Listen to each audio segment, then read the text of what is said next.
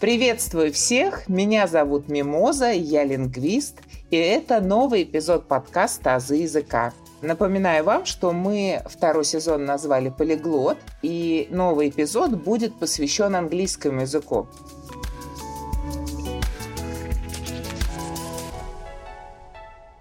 Английский язык воспринимает все как что-то такое привычное и родное, потому что он изучается в школе, но по своим наблюдениям такое ощущение у меня складывается во всяком случае, что в каждой школе изучают свой английский язык, и каждый учитель говорит какие-то свои правила и произношение звуков. Почему это происходит, мы постараемся разобраться сегодня. И сегодня готовьтесь к высокоинтеллектуальной работе, потому что в гостях у нас Игорь Агапов. Это очень интеллигентный человек, начитанный философ, знающий язык английский на уровне C2, как родной носитель языка. И он нам сегодня на ярких примерах расскажет свой опыт изучения языка, как он довел его до совершенства и расскажет об особенностях произношения языка в разных странах. Поэтому я приветствую вас, Игорь. Здравствуйте. Здравствуйте. Расскажите немножко о себе, пожалуйста.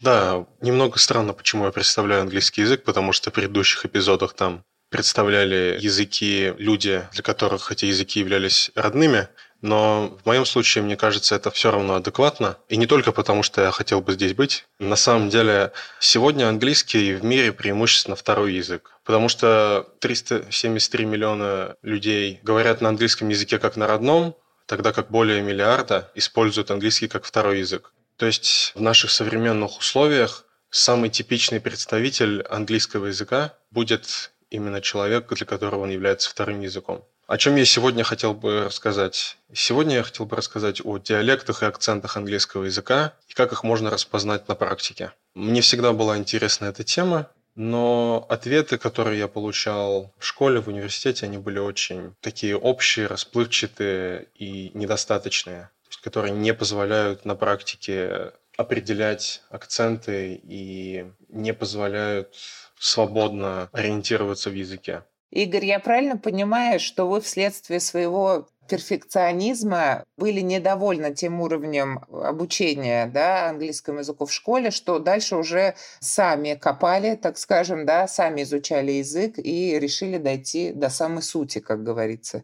Верно? Да, конечно, набор правил, общий словарный запас обучения дает, но есть вещи, которые нужно делать самому, как правило, потому что в моем случае это исходит из интереса потому что есть те сферы интересов, в которых э, часто тот или иной учитель, который вам попался, может быть не очень квалифицированным, и действительно они могут быть не очень заинтересованы в этих сферах. В этом нет особой проблемы. Это просто становится проблемой для меня, которую мне нужно решать. Потому что цель у меня была говорить как носитель максимально – то есть со всех сторон, чтобы максимальный словарный запас был, чтобы максимально естественная речь была, и чтобы не было акцента иностранного, и чтобы можно было выбрать какой-то конкретный диалект и разговаривать именно с ним. Ну, я сделал это, опираясь на несколько как бы направлений. Назовите, пожалуйста, какие направления вы развивали для того, чтобы достичь совершенного владения английским языком? Я бы скорее сказал, достаточно близко к совершенному владению, к C2. Я потом могу кратко пояснить, почему я вообще на себя беру C2. Во-первых, я полностью переключился на чтение на английском языке. Это было пять лет назад. Полностью и просмотр видео, и чтение, и все, что связано с интересами. То есть, допустим, интерес есть пауэрлифтингу. По пауэрлифтингу все абсолютно читал на английском, смотрел все на английском и часто даже не знаю какие-то соответственные вещи на русском, потому что я полностью погрузился в эту сферу.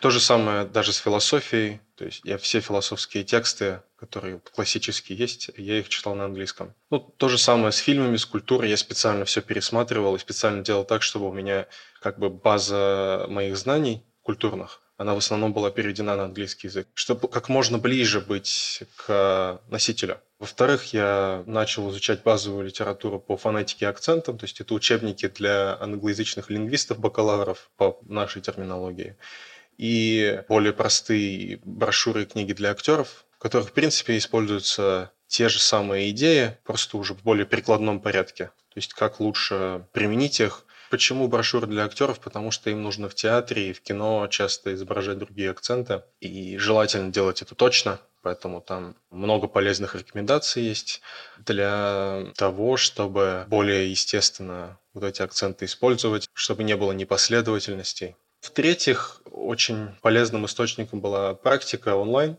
Я нашел там приложение, где можно было общаться с носителями разных языков, там как социальные сети. Там очень естественно создавались группы, и мы достаточно много общались по несколько часов в день. И самым главным там было то, что эта практика была очень естественная, просто как разговор между приятелями. С многими из них я общаюсь каждый день до сих пор. То есть они уже как друзья перешли уже в другие социальные сети. Это ребята из разных стран? Да, из разных стран. Из Америки, из Великобритании. В основном из этих двух стран. Но иногда из Канады. Но у меня самые прочные связи вот буквально с пятью людьми, они из Великобритании, из Америки. Почему я претендую на этот уровень? В основном из-за них. Потому что я не могу отрицать их оценки. То есть для них мой уровень C2. Я разговаривал с большим количеством людей и профессиональными учителями английского международными. Они говорят мне, что у меня C2, может быть, это вежливость, но формальные критерии меня, казалось бы, есть, и я не хочу отвергать ради какой-то ложной скромности этот уровень. Отлично, спасибо. Игорь, ваше знание и владение языком мы поняли. Давайте перейдем к тому, что вот вы, общаясь с ребятами, которые живут в Америке и живут в Великобритании, да, соответственно, вы, наверное, видите большую колоссальную разницу в их произношении. Вот, может быть, поговорим об акцентах? Да, здесь, конечно, есть еще разница, ну, то есть произношение и акценты – это несколько разные темы. Но и разница в акценте, и разница в произношении есть. Ну, потому что произношение такая локальная, может быть, разница вроде, вот есть слово «приватность», то есть для англичан это privacy, а для американцев это privacy можно говорить с британским акцентом, использовать американское произношение. Вот мне знакомый англичанин, он говорит, что он много слов использует с американским произношением, но, естественно, с британским акцентом. Такие слова, как расписание, то есть он говорит не schedule, а schedule. Вместо advertisement, рекламное объявление, он advertisement говорит. Вот тут более американская такая манера Скорее всего, из-за глобализации это происходит. То есть по телевизору, по Netflix, везде можно услышать американские произношения, и поэтому они часто побеждают. Вот особенно расписание такой очень типичный пример, потому что многие говорят schedule. Если говорить об акцентах, лучше всего их различать между собой структурно.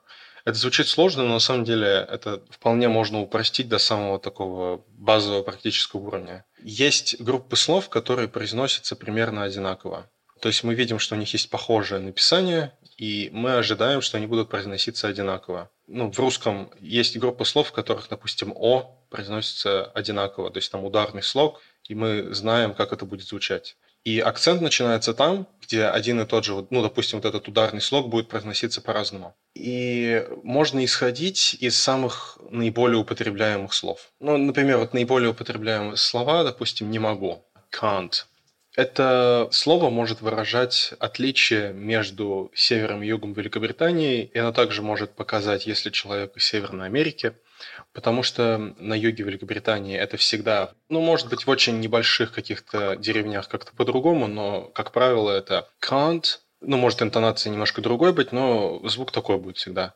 Тогда как на севере Великобритании это can't. Во-первых, звук короткий, во-вторых, он более такой плоский. Можно, конечно, подробно описывать это, но мне кажется, лишние будут термины пока что. Пока просто можно заметить, что can't звучит не так же, как can't. Тогда как вот в Америке, конечно, не могу за имитацию какую-то ручаться, это скорее can't. Что стоит вообще за этим? За этим стоит структурно развлечение между двумя группами слов. То есть первая группа слов – это trap, а вторая – это bath. Я сказал их с разными звуками, тогда как для северянина, англичанина, это одна и та же самая группа. То есть trap и bath. Trap – это ловушка, bath – это ванная. Американцы тоже не делают этих развлечений, для них это одно и то же. В Австралии, как правило, так же, как в Англии, если только перед вот этим A нет N. Можно еще найти часто употребляемое слово – это танцевать. Оно может показать различия между англичанами и австралийцами.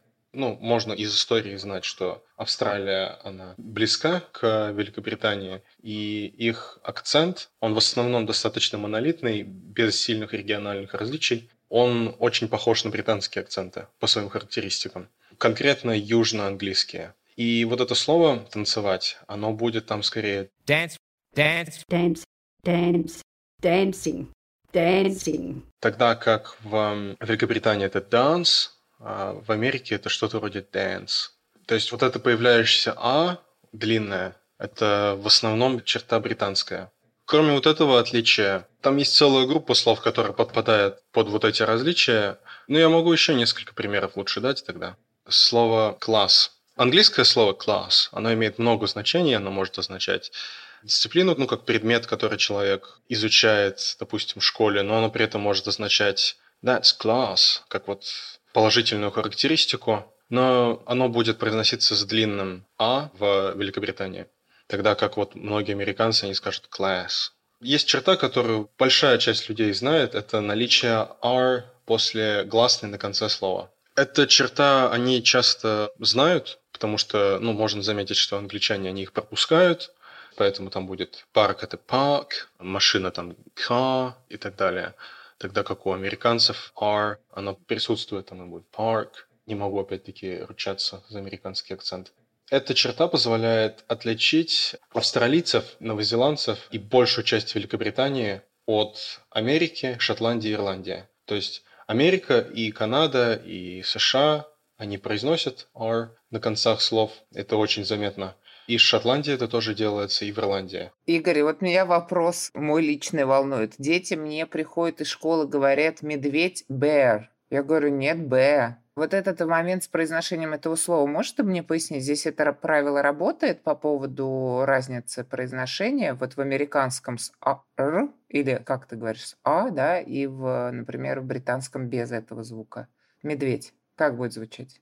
Ну да, в британском английском это будет bear, в таком стандартном. В зависимости от регионального акцента могут отличаться, но там будет она пропускаться, тогда как в американском акценте, в шотландском, в ирландском там будет присутствовать R. Действительно, это вот типичное различие, и в разных школах могут учить по-разному. Я учила без этого звука, детей учат с этим звуком, и у нас вот конфликтик по этому поводу. И по поводу you are или you are, произношение местоимения a или are. Это то же самое? Да, это то же самое. Отлично. Теперь я нашла ответ на мучающий меня вопрос. Действительно, в речи часто можно услышать you are и you are, и можно определить, откуда человек. Единственное, есть один небольшой момент. Она будет произноситься, если после нее идет сразу гласная. Мгм. Допустим, можно сказать, вот ты замечательный, то есть you're amazing. Британец произнесет этот звук you're amazing amazing.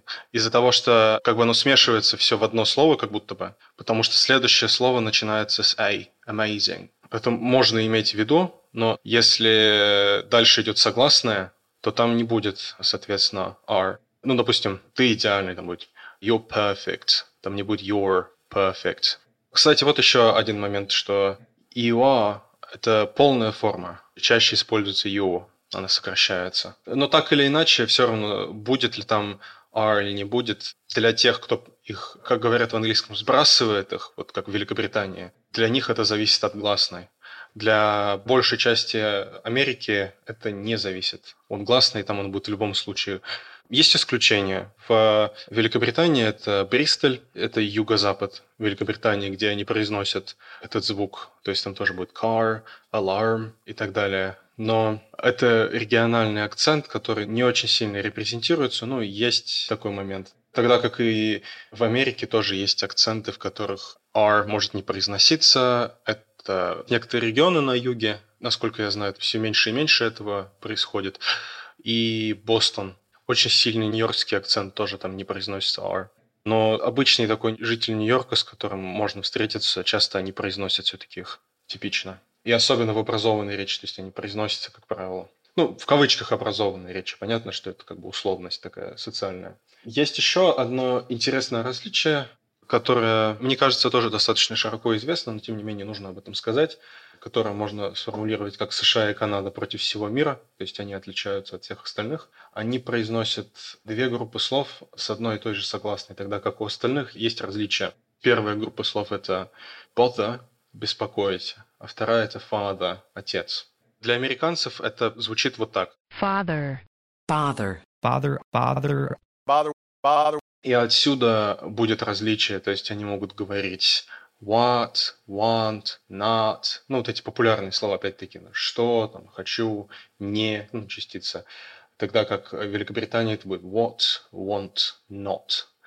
И нужно отдавать отчет, что в британском английском это разные звуки, тогда как вот в американском английском это одно и то же. Есть еще тоже интересная черта, что вот это вот what, want, not – это короткий звук. И если вот это короткое «о» слышно, то это либо англичанин, либо кто-то из Содружества, кроме Канады. Содружество, кроме Канады, я имею в виду такие страны вроде как Австралия, Новая Зеландия, Южная Африка. Они говорят what, not, want. Вот этим манером, а именно не what, там, not. То есть если человек слышит вот эти вещи, там, what, want и так далее, это, скорее всего, американец. Конечно, будет вопрос такой интересный. Как отличить канадца от американца? Как правило, это сложно, но есть типичное такое интересное различие. Оно очень сильно стереотипным считается в культуре. Это произношение слов вроде out and about. Есть такой стереотип, что они говорят не about, about. И действительно, это немного похоже. Здесь тоже можете послушать клип с образцом того, как это звучит. Сначала будет канадский вариант, потом американский вариант. Out. Out. Boat. Boat. about, About. Есть еще одна группа слов, которая может позволить различать разные акценты. Это caught и caught. Два слова «колыбель» и «поймал». Я опять-таки говорю, эти примеры, которые использую сначала при описаниях, они стандартные, то есть они используются в литературе по лингвистике для удобства. То есть, понятно, лучше какие-то другие примеры приводить уже для практики. То есть, опять-таки, вот этот caught – это та же самая группа, что и not, what, want и так далее. В Америке это распределение очень сложное, потому что они часто их смешивают. Стандартный какой-нибудь вариант смешивания – это card, card. Они оба будут а, а. Тогда как в Великобритании и в Австралии есть такая четкая разница. То есть слово, например, bought – купил. Там обязательно будет длинное о. Вот это длинное о можно встретить только в вот этом содружестве, кроме Канады, как я уже говорил, да, и Великобритании. То есть такая очень британская черта. Можно противопоставить, допустим, два слова, которые для американцев оно будет одним и тем же. То есть bought – купил, противоположность боту, то есть bought. Тогда как для многих американцев это одно и то же. But, but. То есть если вы слышите вот это «а» в словах вроде but, ну вот как купил, то это американец. И, то есть еще одно слово, которое часто можно встретить, это увидел. Saw. То есть если вы слышите saw, это американец, потому что он использует там а. Можно также обратиться к теме различий между севером Англии и югом Англии. Оно проводится по двум достаточно стандартным границам. То есть первое – это разделение между trap и buff, а второе – это foot и strut. То есть foot – это, соответственно, стопа, а strut – это много значений. Ну, допустим, есть существительная распорка, есть глагол «ходить с важным видом». Я просто так это поясняю, потому что я дам еще другие примеры. То есть в случае trap и bath можно вот такие слова, допустим, пример перевести. Can't ask podcast. То есть не могу спрашивать и подкаст. То есть они с длинной А, если вот эта длинная А есть, то, скорее всего, это южный акцент. Ну, то есть он южный как бы по определению идет. Это часть определения. И он отличается от слов вроде that, hat, cat. То есть вот а, that, тот, ну или что, как союз. Hat, шляпа, cat, кошка, соответственно. И можно вот это определить. То есть, что если у человека есть вот это различие, и что действительно есть слова вроде ask, что это длинные а, то это южный акцент. Или производная от южного. То есть производная от южного – это Австралия, как я говорил, как пример. Второе различие, о котором я говорил, foot и strut. Слова, которые часто можно встретить в разговоре, это, допустим, but, но. Если человек постоянно говорит but, but, то есть не but, то есть такой а, которое похоже на нашу безударную в словах вроде там молоко, такое а. В московском говоре, если это правильный термин. Говор? Э, Да. Да-да-да, говор – это более мелкая единица, чем диалект, поэтому можно сказать, да, московский говор. То есть та лексика или та фонетика, которая используется именно в пределах, там, например, города. Вот это аканье в безударных, оно достаточно похоже на этот звук часто. Не во всех акцентах, но во многих. Если человек говорит but, или, допустим, вот есть еще другие слова, тоже часто используемое слово just do it, просто сделай это. То есть если он постоянно говорит just, это точно северный акцент. Тогда как на юге это произносится just, but. По сути, какое различие стоит за вот этими проявлениями? На севере слова вроде стопа, положить и хороший, то есть foot, put, good, они не отличаются от слов вроде но, резать, ну, вот этот предлог вверх и просто, то есть but, cut, up, just, они их произносят так же, как foot, put, good, то есть but, cut, up, just. И очень легко заметить, что север Англии, он звучит очень особенно. Практически нигде больше этого не услышать. Относительно согласных, то есть я до того практически постоянно говорил только о гласных. Если говорить о согласных, то различий по согласным немного. То есть есть с Ливерпулем интересный момент, что они в словах вроде looking, looking это смотря, они могут произносить х, то есть это looking и так далее. Это очень такие местные различия по согласным, и мне кажется, это не так сильно пригождается. Но есть какие-то глобальные различения. Допустим, гортанная смычка. То есть гортанная смычка, она заменяет звук «т» между двумя согласными. Это в основном британская черта. То есть, допустим, слова вроде «позже», там будет не «later», «позже», а «later», или там «лучше», не «better», «better». Это очень британская черта, она практически по всей стране присутствует. Но вот есть вот типичная фраза, которая превратилась в мем, это бутылка воды, то есть bottle of water, и оно превращается в bottle of water. Если вот этот звук часто встречается, то это британский акцент. Ну или попытка его сделать. Потому что в пародиях часто это очень сильно проявляется. Но эта черта в основном связана с речью, которая больше свойственна рабочему классу и среднему классу. Но для этого звука место есть в речи любого класса, но просто оно не так будет выражено, и это будет очень тонко и незаметно. И это часто в тех местах, где очень естественно проглотить согласную. То есть где очень много согласных вместе, и как условное объяснение ради простоты, оно теряется. Допустим, этот стол, that table. Два раза нужно произносить say. То есть that table слишком затратное. То есть даже в очень образованной речи оно превратится в that table. Первое слово оно закончилось that.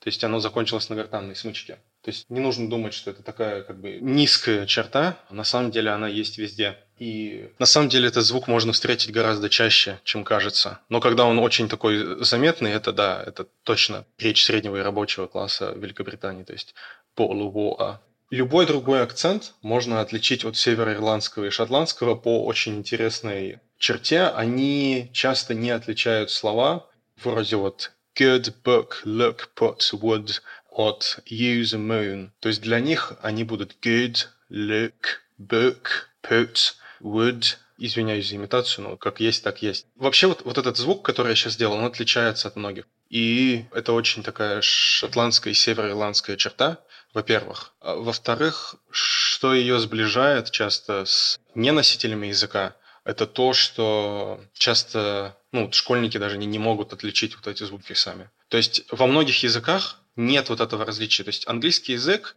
он особенный в том, что там очень много гласных, и там есть различие между «о» и «ы». Оно может иметь разные формы, но оно практически всегда есть. Тогда как вот этих особенных регионах, тут Север Ирландии и Шотландия, это одно и то же. То есть они в каком-то смысле разговаривают так же, как не носители многие. Ну, у нас в русском языке тоже нет вот этого различия между, ну, вот, вот это смотреть, look, и чем-нибудь вроде вот, ну, там, луна или использовать там moon, use. У нас этого различия нет, у нас есть просто у. Она ближе по группе к вот этому moon and use.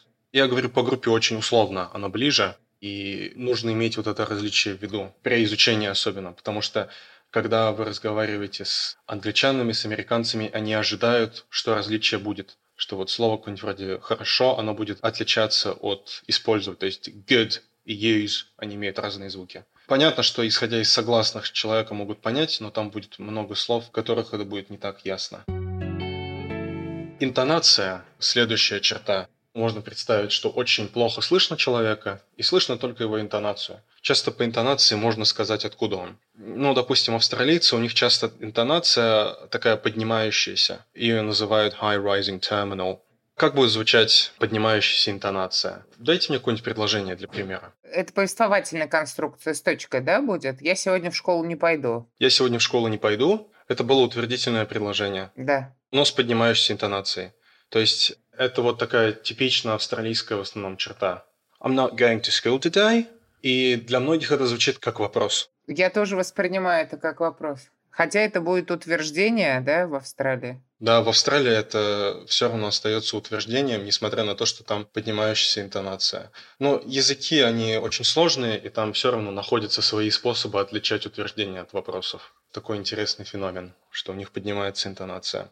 Ну, такая поднимающаяся. Можно тоже заметить, что в Шотландии есть свой тоже такой ритм речи. Там очень много разных регионов с различными акцентами. На севере Англии часто вот свой ритм тоже. Из стандартного текста, допустим, пример, который для записи в диалектных архивах делают там. Sarah Perry was a veterinary nurse who had been working daily at an old zoo in a deserted district of the territory, so she was very happy to start a new job at a superb private practice in North Square near the Duke Street Tower. That area was much nearer for her and more to her liking. Even so, on her first morning she felt stressed. Можно вот на севере Англии услышать очень интересную интонацию, что она звучит немножко как жалоба часто. Вот, допустим, я из Йоркшира дам образец. Можете послушать. I was born in Leeds, which is in West Yorkshire, up all round, all round there, and I live out in Halifax now. Since I've lived here, I've started my own business. I run a shop. My hobbies are my allotment, my pen, doing my digging, cricket, various other forms of sport. I enjoy doing my job. I get my hands a bit mucky like now and then, but what can you do? Like that's that's how I make my living. Интонация, на самом деле, в основном, это такая вещь, которая усваивается через опыт. То есть можно встретить вот ритмы речи, которые очень часто встречаются в различных акцентах, и уже они ассоциируются с ними. Но вот самая вот эта пародируемая часть, которую вот легко отобразить, это вот эта поднимающаяся интонация австралийцев. То есть, если вам кажется, что кто-то может быть англичанином, но у него постоянно поднимающаяся интонация такая с вопросами, то это, скорее всего, австралиец. Но в современной культуре очень много вот смешения, и иногда эти черты, они становятся заразными, можно так сказать. Друзья, прошу ставить лайки на Яндекс Музыке, а также 5 звезд и отзывы на Apple Podcasts. У вас есть возможность читать тексты моих эпизодов. В описании эпизода есть ссылки на сайт Boosty и на сообщество ВКонтакте, где за донаты вы сможете читать тексты. Подписывайтесь на «Азы языка», чтобы не пропускать новые эпизоды. Игорь, смотрите, мы поговорили подробно об особенностях произношения гласных с примерами согласных, поговорили о разнице акцентов, про интонацию, а вообще вот это изобилие разности в плане эмоциональном, как люди его воспринимают, каково отношение к акцентам? Ваше личное, может быть, и вообще в целом восприятие акцентов, как происходит? Действительно, с акцентами связано очень много представлений, как вот социальных каких-то ожиданий. Ну, то есть вот по телефону кто-то позвонил, я слышу его речь, я думаю, кем он может быть по его речи. И эта тема, она очень глубоко была исследована уже годами, это исследуется. Например, вот сейчас популярная тема – это скрытая предвзятость. Она часто имеет вот, ну, такой расовый компонент, ну, то есть, что скрытая предвзятость, что вот есть скрытый расизм. Но с акцентами это выходит за рамки расы. То есть, если вот человек, у него северный акцент, допустим, в Великобритании, часто может быть такое представление, что он менее образованный, допустим. Но в основном такие стереотипы, они в прошлом, и если они в прошлом, они, как правило, ну, по возрастным параметрам, они остаются в основном со старшим поколением, такие вещи. То есть там проводили исследования и заметили, что молодые люди, у них, как правило, немного меньше предвзятости, когда дело доходит до акцентов. Можно сделать некоторые примеры, где действительно вот это отношение к акцентам, оно очень сильно влияет на жизнь людей. То есть там проводили исследования, Ну, а, как правило, исследования проводят на студентах, потому что все-таки в университетах это исследуют.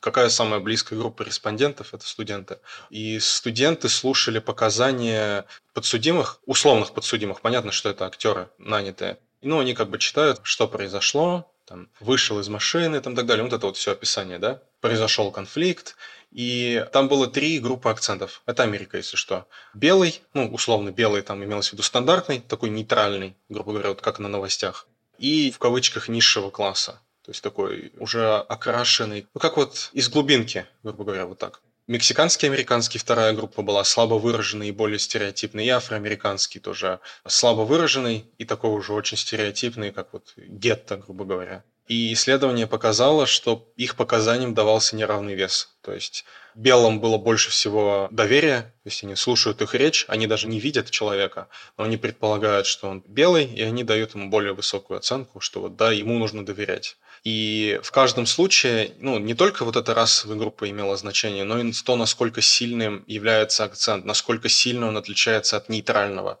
И в случаях, где он отличается от нейтрального, человеку меньше доверия в этих случаях было. Можно посмотреть еще тоже на такие страны, как Великобритания. Вот конкретно в Англии проводили исследование очень крупное, где они смотрели на то, как люди оценивают акценты. Там разные были вещи. То есть, с одной стороны, там было такое задание, что люди делали рейтинг акцентов, то есть им дают список, допустим, 30 акцентов, и они их распределяют, какой из них там звучит лучше всего, какой хуже всего и так далее. Там была группа по престижу, например, и была группа по социальной привлекательности. Вот престиж от социальной привлекательности, они отличаются.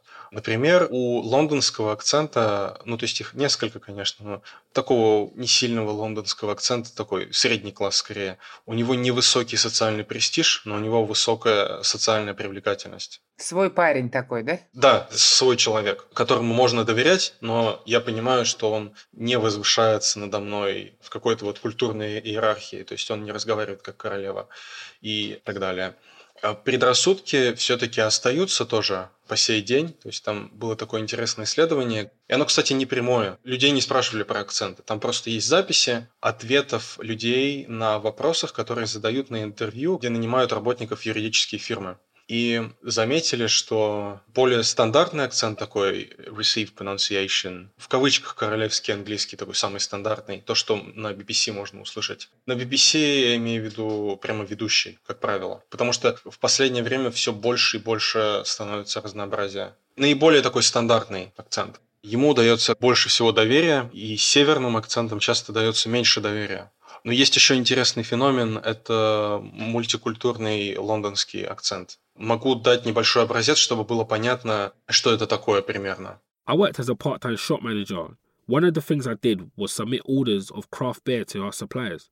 One night while shopping in the supermarket, I noticed they had started to sell some of the beer that we stocked at a lower price than we had been able to order. Как правило, к нему меньше доверия от старших поколений потому что, несмотря на то, что он как бы развился внутри своей страны, в нем есть какие-то черты, которые определяют его для старшего поколения, по крайней мере, как несколько чужой, потому что в стране стало больше иммигрантов, ну, конкретно Лондон. Соответственно, там есть районы, в которых в основном живут потомки иммигрантов там, первого, второго поколения, и по этой причине речь сильно изменилась, она остается достаточно различимым английским, но она обретает, видимо, какие-то черты чуждости для старшего поколения часто. Поэтому они склонны ниже оценивать. Но, тем не менее, в том исследовании вывод был вполне оптимистичный. То есть, несмотря на то, что есть вещи, которые можно было бы исправить, люди, от которых реально зависят какие-то решения, связанные с наймом, например, они, как правило, легко отвлекаются от особенностей акцента. То есть они слушают то, что человек говорит, а не то, как он это говорит. То есть если вот обычный, ну, в кавычках обычный человек, который не занимается наймом в эти юридические фирмы, они оценивают ответы с более престижным акцентом более высоко. Тогда как наниматели фирмы, у них практически минимальная разница. Они слушают содержание, а не форму. Как правило, тоже есть интересное наблюдение. Люди высоко ценят собственный акцент. Особенно в последнее время. Они, когда расставляют по приятности акцента, они на первое место ставят собственный. Такой же, как мой. Такой пункт был специальный. И после него, как правило, идет стандартный английский. Ну, слушай, своя рубашка ближе к телу, да? Поэтому тут уже психология, наверное, да, человека, который выбирает. на первое место то, как я говорю, и то, как я думаю. А потом уже все остальное, не знаю, мне так кажется, во всяком случае.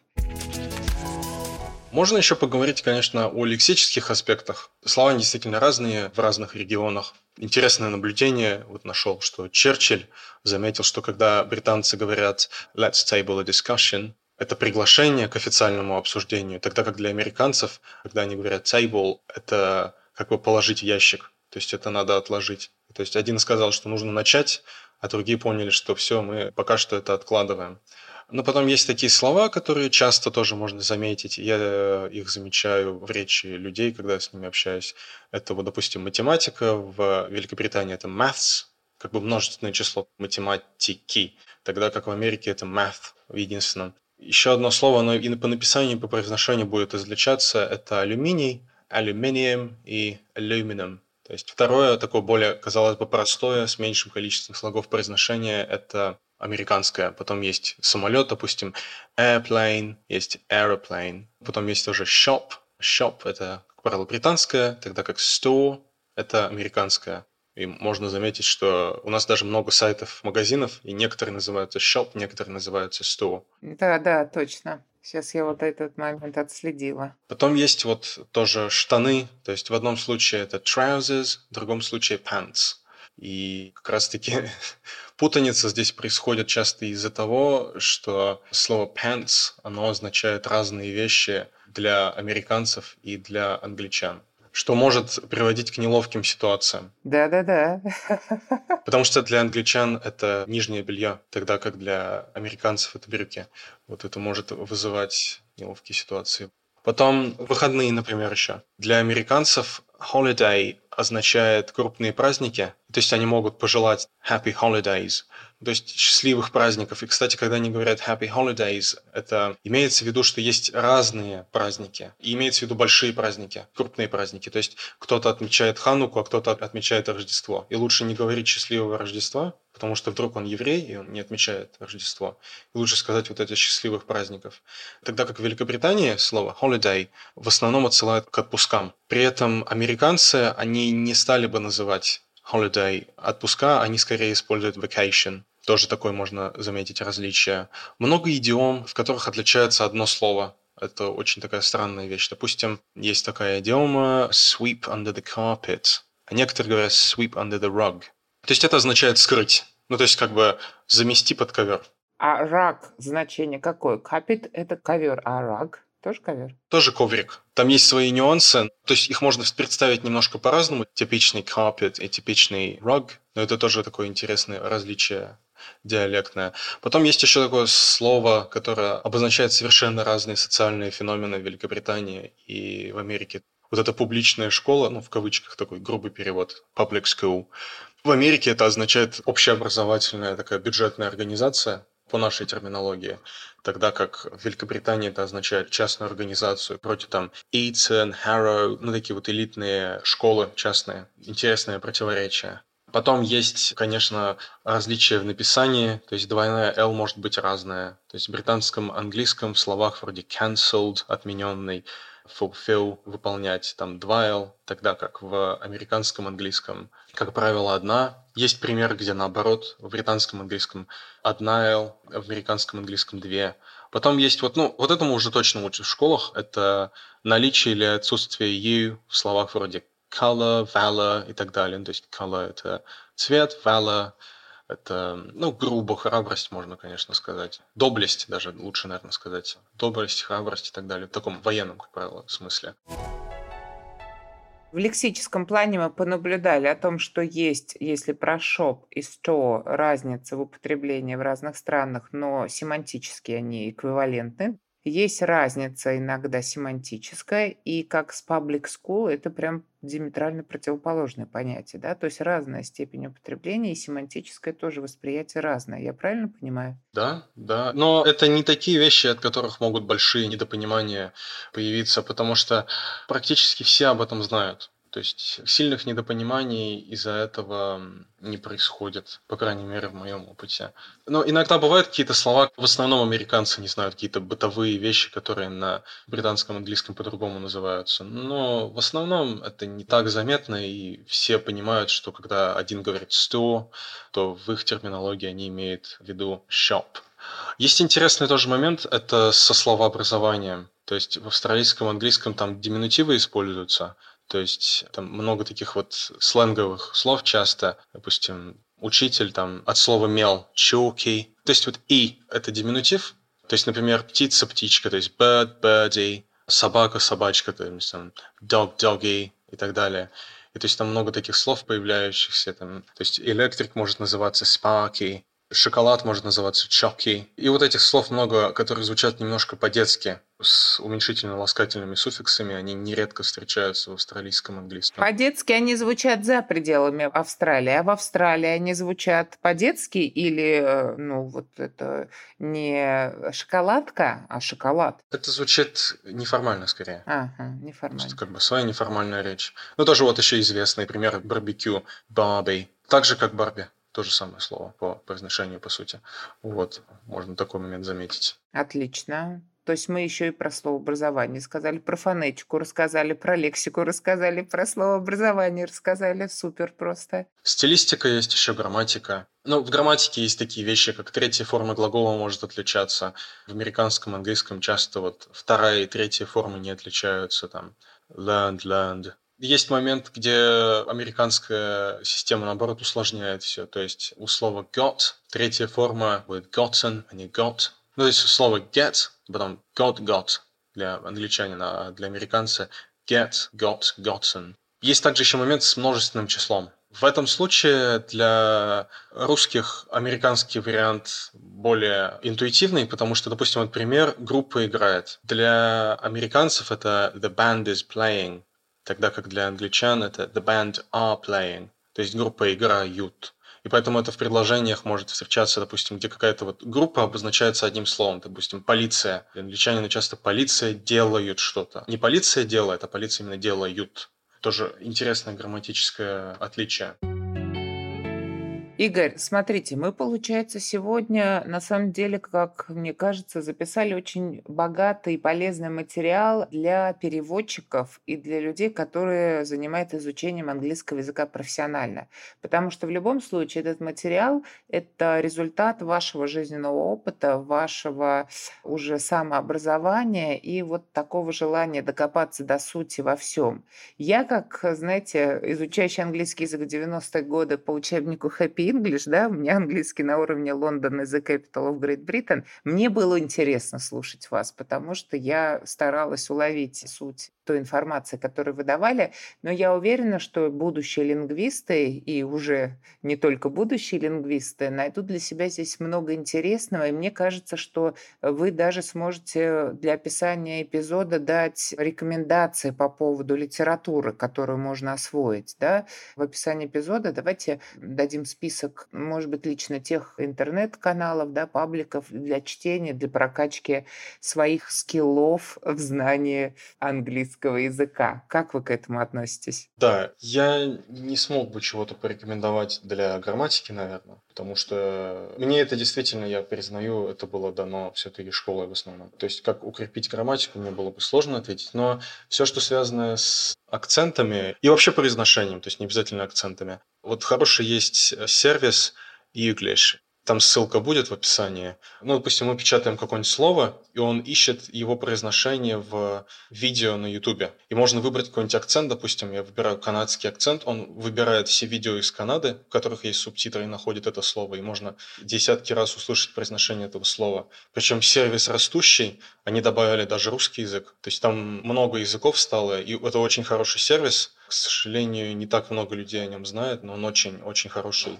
Особенно для того, чтобы находить актуальные произношения слов. То есть не как это было там в 70-е, а как это именно вот сейчас произносится. Не нравится, что такая ситуация сложилась, что как бы неловко Википедию переводить как источник, но Википедия, она очень кратко, доходчиво и с опорой на источники объясняет акценты. То есть часто можно не открывать никакие книги, пару книг, которые я использовал, где там очень простые схемы и там объяснения, в описании их приведу, но нужно иметь в виду, что сжимается вот эта вся информация, самое важное, она попадает на Википедию. И там есть те же самые таблицы, те же самые описания. Может, там какие-то нюансы будут упущены, но Википедия часто очень научна, когда речь идет об акцентах, о диалектах. То есть там статьи, как правило, они будут о диалектах все-таки, а не об акцентах. Есть архивы диалектов, один из вот известных это Idea Dialect Archive.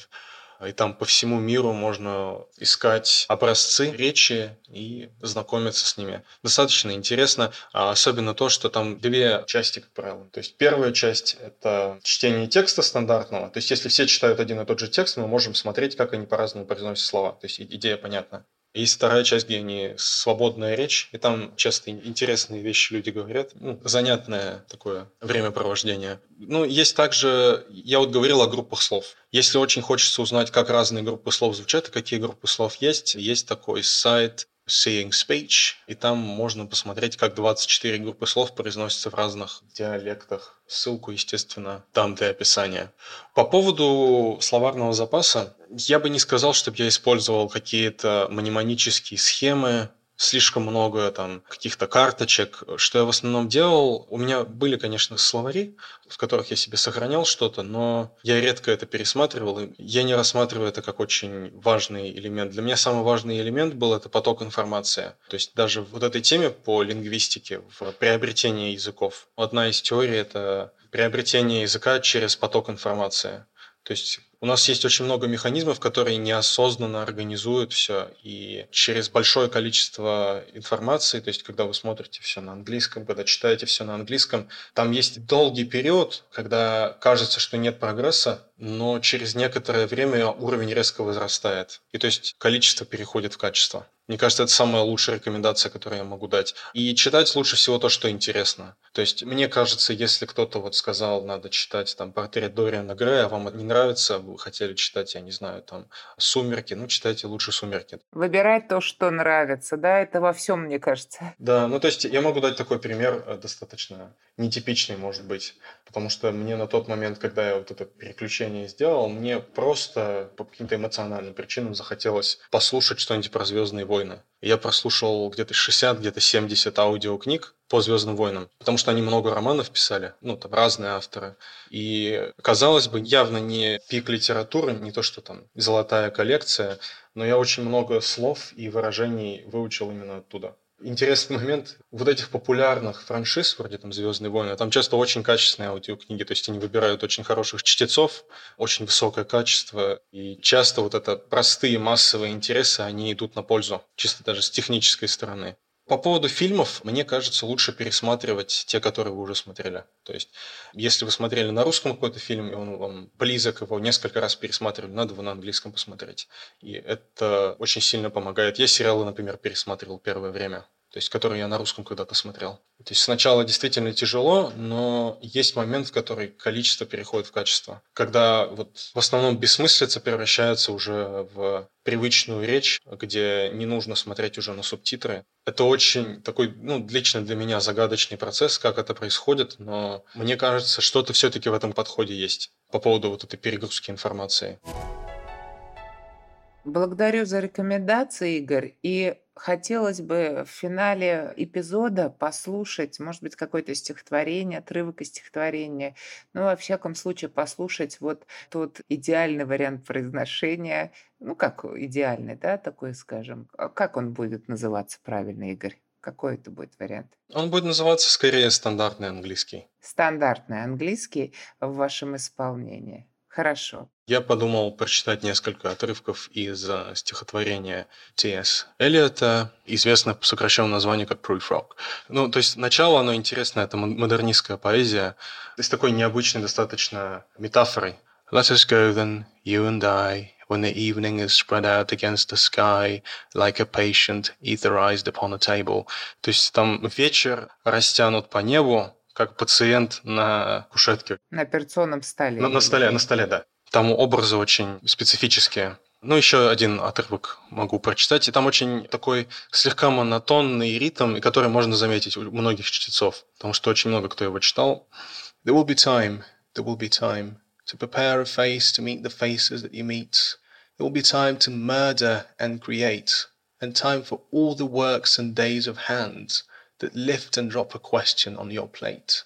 Time for you and time for me, and time yet for a hundred indecisions and for a hundred visions and revisions before the taking of a toast and tea. Ну, Игорь, просто прекрасно вы читаете, и, конечно, знаете, я как завороженная вас слушаю, хочется еще и еще. Если говорить о языке, который мне нравится, языке именно письма, мне приходит на ум Дэвид Фостер Уоллес, но можно тоже какой-нибудь отрывок прочитать из рассказов, допустим.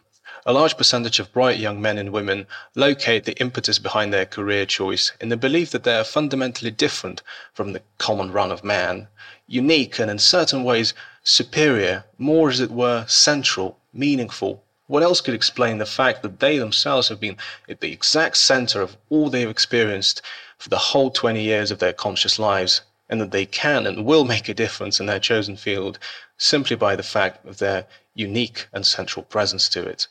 Интересный момент, что он в конце 20 века, в начале 21 получается, в какой-то степени возродил вот эту идею очень длинных предложений и длинного романа, потому что у него Infinite Jest в 96 году, то есть книга больше тысячи страниц, неожиданно стала бестселлером, несмотря на то, что она выходила за формальные рамки. Мгм, даже по объему. И вы ее читали, я так понимаю, в оригинале, да? Я ее продолжаю читать в оригинале, я не закончил читать. Но она мне нравится пока что.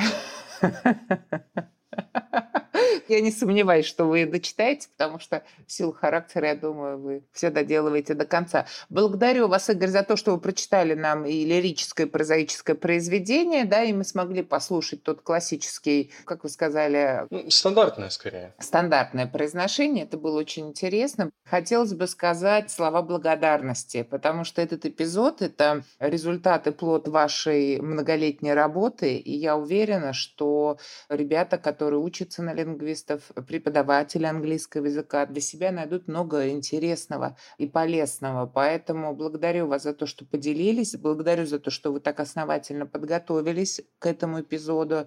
И я хотела бы нашим слушателям сказать, что вы можете обращаться к Игорю, потому что, в принципе, что мы можем предложить? Игорь может предложить озвучку фильмов, рекламы, роликов. Ну, роликов скорее. Да, переводы текстов. Поэтому, так скажем, квалификация высокая, владение языком тоже соответствующее.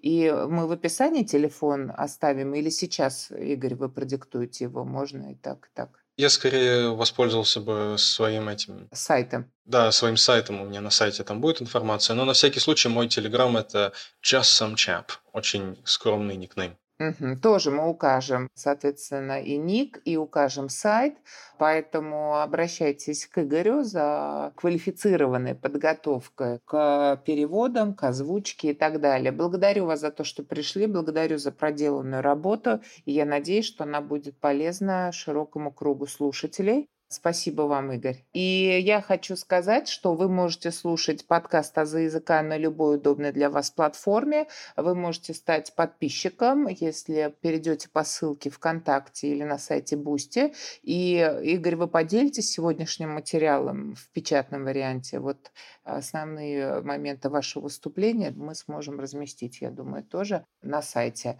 Благодарю, Игорь, вас и э, надеюсь, что слушателям этот выпуск станет полезным. Спасибо большое. До свидания. Вы можете слушать подкаст «Азы языка» на любой удобной для вас платформе. Кроме того, вы можете читать тексты эпизодов, если перейдете по ссылке в группе ВКонтакте или на сайт Boosty. Не забывайте ставить 5 звезд и отзывы на Apple Podcast, а также оставлять сердечки на Яндекс Музыке. Благодарю за внимание.